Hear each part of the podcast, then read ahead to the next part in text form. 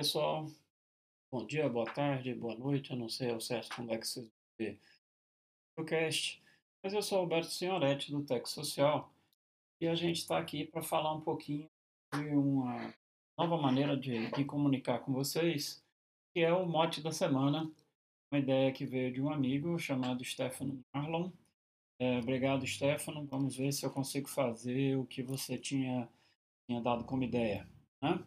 Então, o que, que a gente vai fazer? A gente tem um canal do Telegram, certo? Que tá, o link está aí, está mostrado no vídeo aí para vocês, tá certo? E a gente vai discutir um pouquinho a linha de pensamento de tudo que foi postado nesses últimos 10 dias, certo? Então, a gente chama de mote da semana porque é mais fácil chamar de semana do que o mote dos 10 dias. Tá bom, nessa semana, eu acho que o mote mais apropriado para dizer para ser a linha condutora de tudo que a gente postou lá no canal é a parte da humanidade.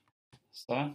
Então vamos lá conversar um pouquinho sobre o que, te, o que teve lá, o que rolou no canal durante esses últimos 10 dias.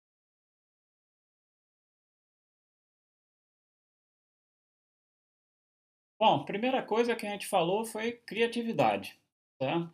E eu vou parafrasear aqui o Murilo Gun, tanto que ele fala muito que nós nascemos criativos, porém ao longo do tempo a gente vai sendo formatado tanto para caber em um mundo onde imaginação vira criancice, certo? Então, o que, que é imaginação e por que, que nós nascemos criativos?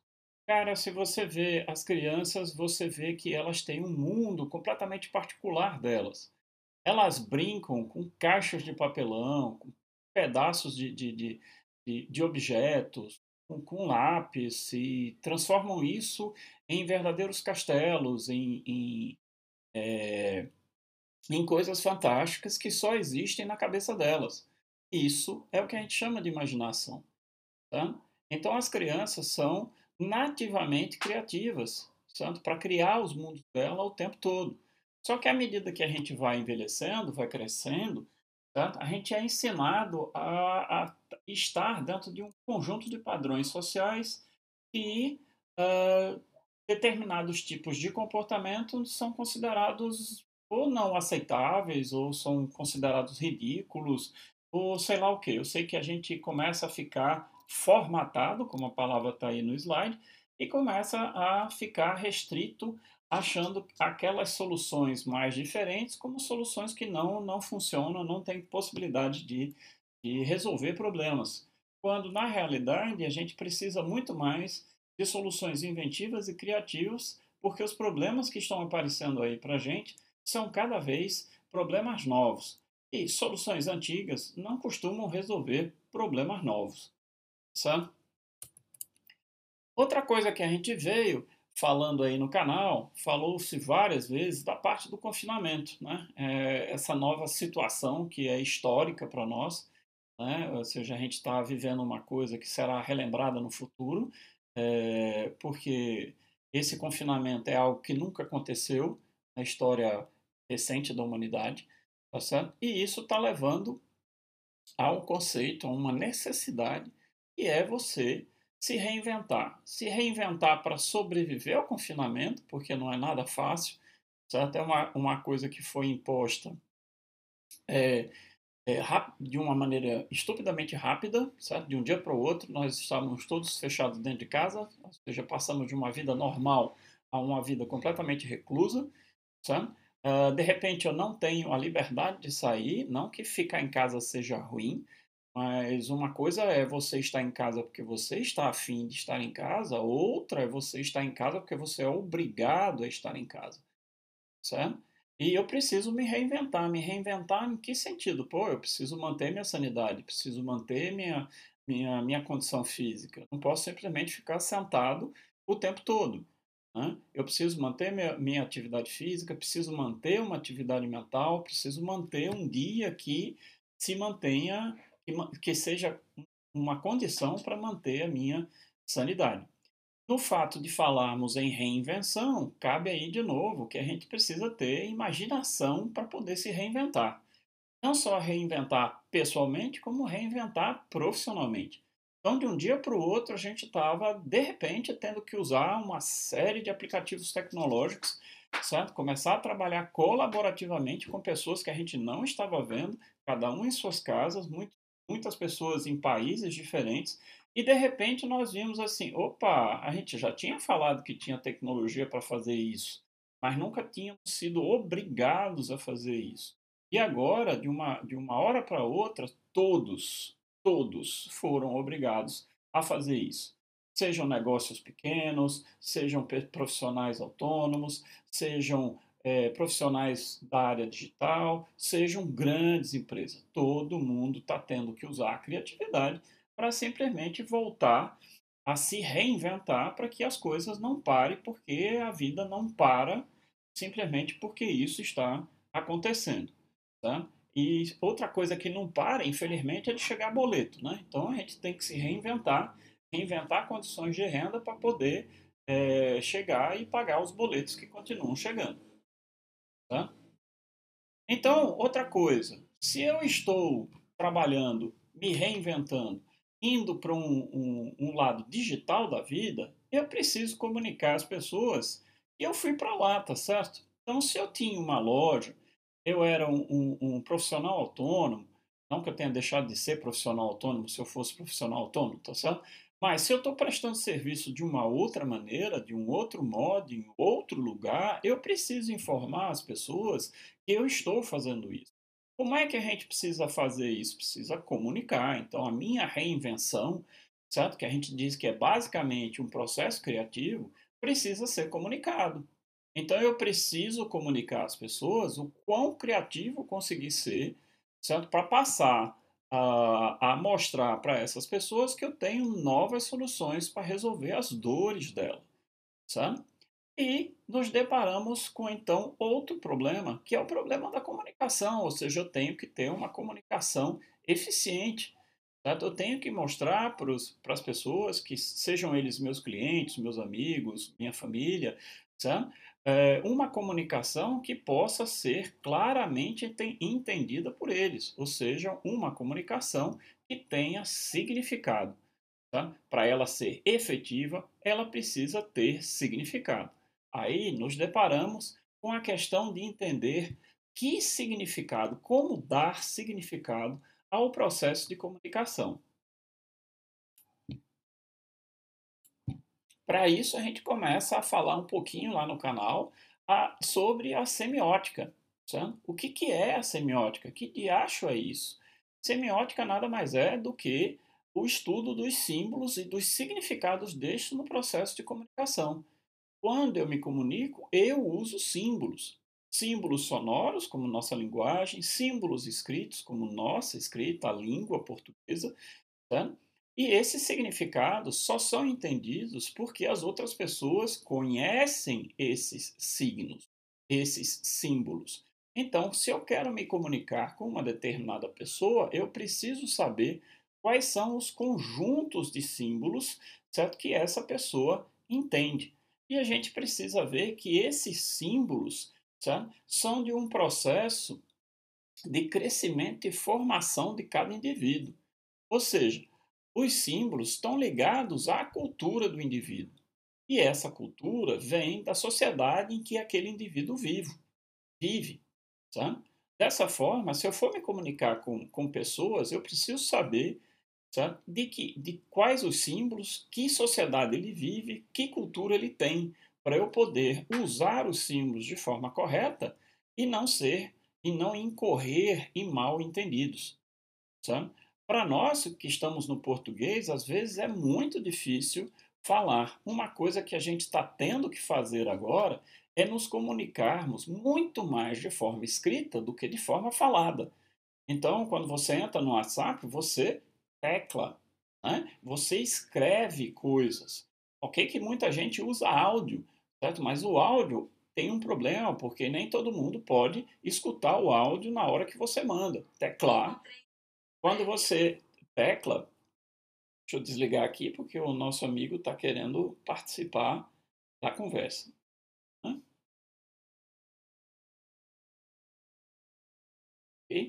Então, assim, nós vemos que muitas vezes quando você escreve, é realmente muito difícil de explicar determinadas coisas.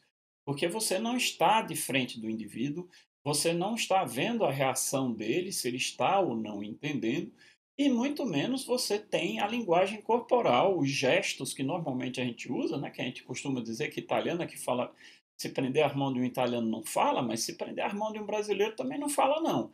Né? Eu posso falar isso de, com, com, com, liberdade porque eu sou filho de italianos né, e nascido aqui no Brasil. Então, assim, muitas vezes eu não consigo falar adequadamente se eu não usar as mãos para fazer os gestos para que as outras pessoas entendam o que eu estou falando.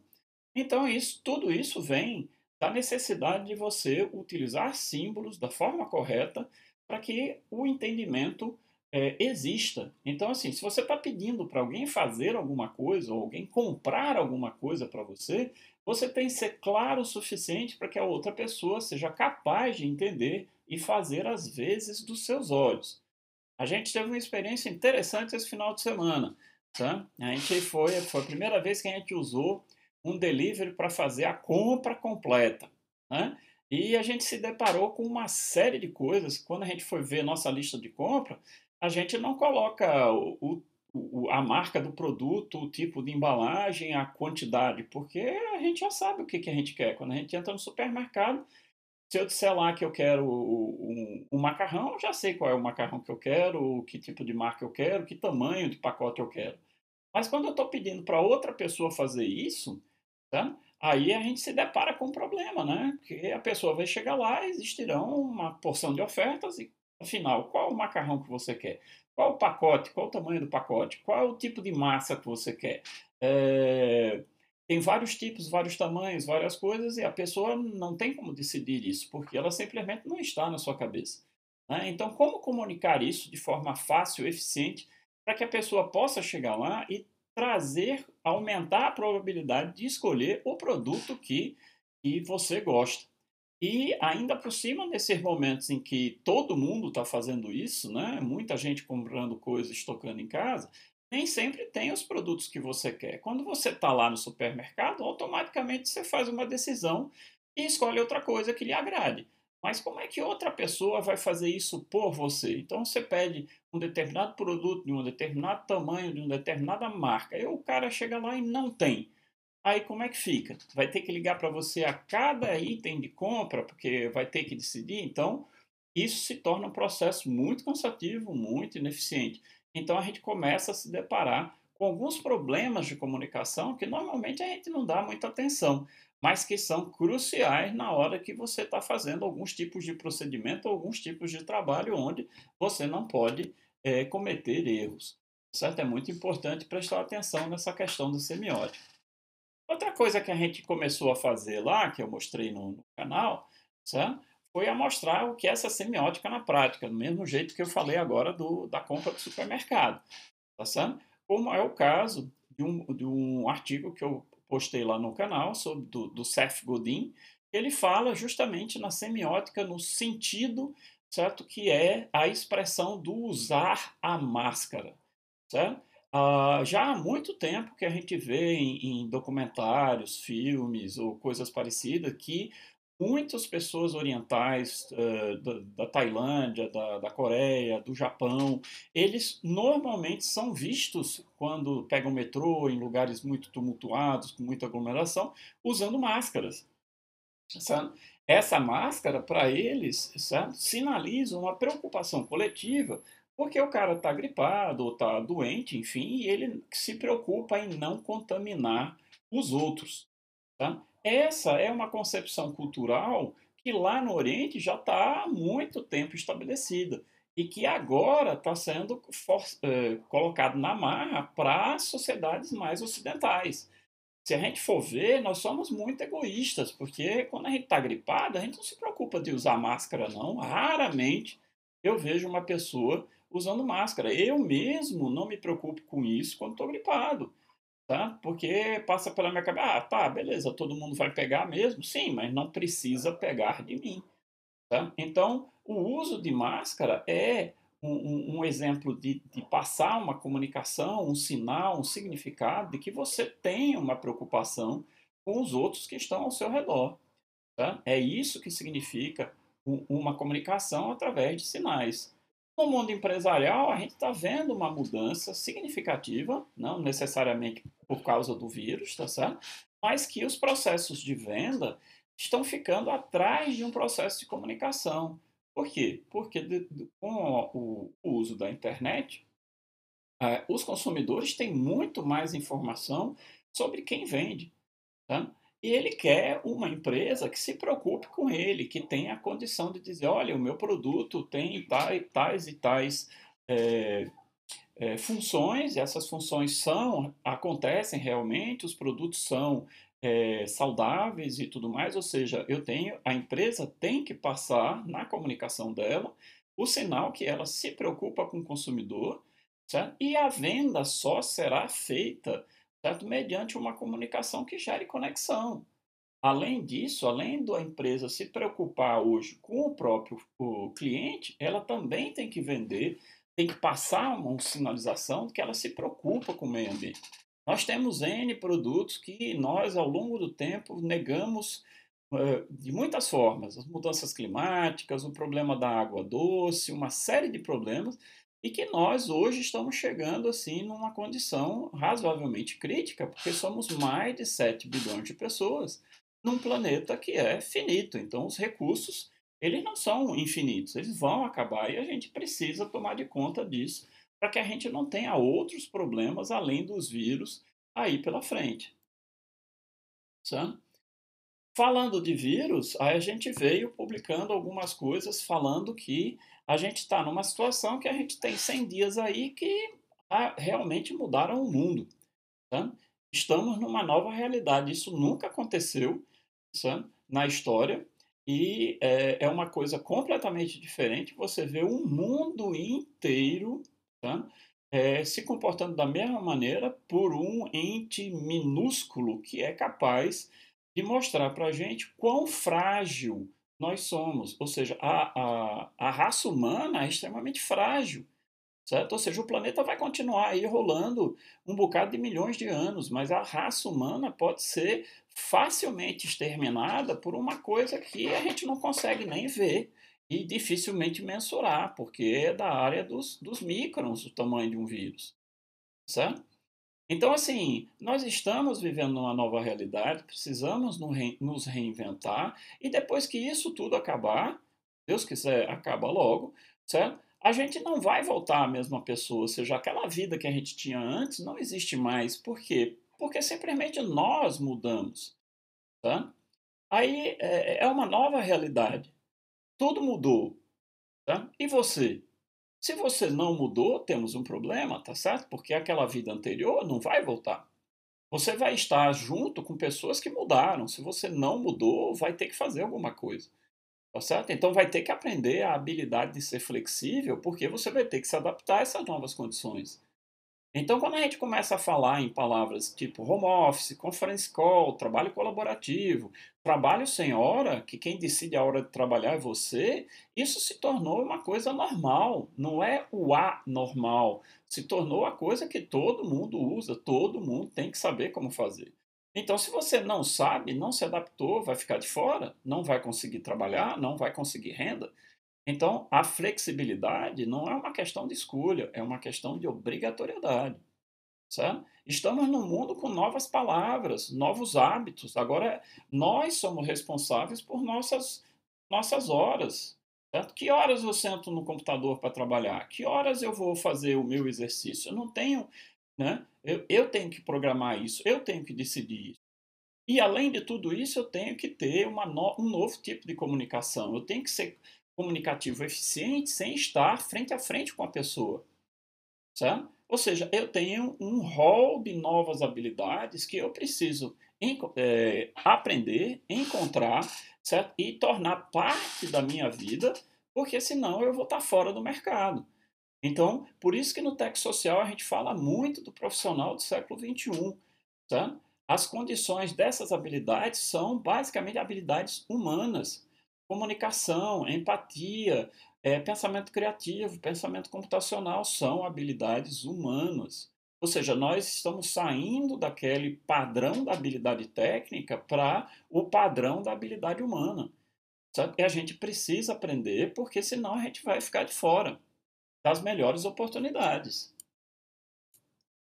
Outra coisa que a gente colocou lá no canal foi o artigo de uma de uma, um blog do G1, certo? Agora não me vem à mente o nome da, da pessoa, tá certo? Mas ela colocou uma pergunta lá é, que o vírus nos faz. De que jeito a gente quer viver? Como queremos viver?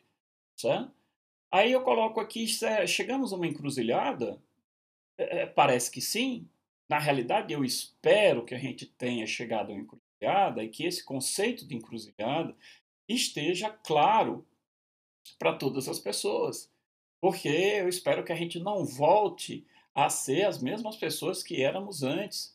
Nós temos problemas sérios para cuidar, nós temos um tempo finito para cuidar. E nós temos que definir, de, definir claramente que, que, vida a gente quer. Tá? Aquela vida frenética, aquela vida é, que, que a gente está sempre correndo, está sempre correndo, nunca tem tempo para nada, não, não é uma coisa que me agrada, não é uma coisa que agrada muita gente. Tá? O que, que a gente procura? Uma vida com mais sentido, com mais propósito. Afinal de contas, nós somos muito frágeis. Certo? Nossa passagem aqui na Terra é muito rápida. Então eu preciso aproveitar essa, essa minha passagem para fazer alguma coisa que sirva, porque senão eu simplesmente vou nascer, morrer e acabou e não vai restar muita coisa. Certo? Então eu quero uma vida onde realmente o menos seja mais, igual à lei do design, que a gente é, fica é, embasbacado com os produtos da Apple pela simplicidade que eles apresentam e que são extremamente funcionais, extremamente bonitos. Então eu quero uma vida com simplicidade, mas que seja uma vida cheia de significado e de propósito. Eu acho que não só eu, mas uma série de pessoas está em busca disso. Você já estava em busca antes. Depois de toda essa, essa parafernália de coisas que andou acontecendo, mexendo na cabeça da gente, acho que isso teve um grande reforço tá, daqui para frente. Aí a gente finaliza com a parte dos últimos posts dessa, desses últimos 10 dias, que eu coloquei um vídeo lá da fábrica da Giga Tesla, né, que está na, na China, e que foi desenhada para ter um, um, uma produção de 150 mil veículos por ano, significa 3 mil veículos por semana, e que já está com uma expansão confirmada para 250 mil veículos.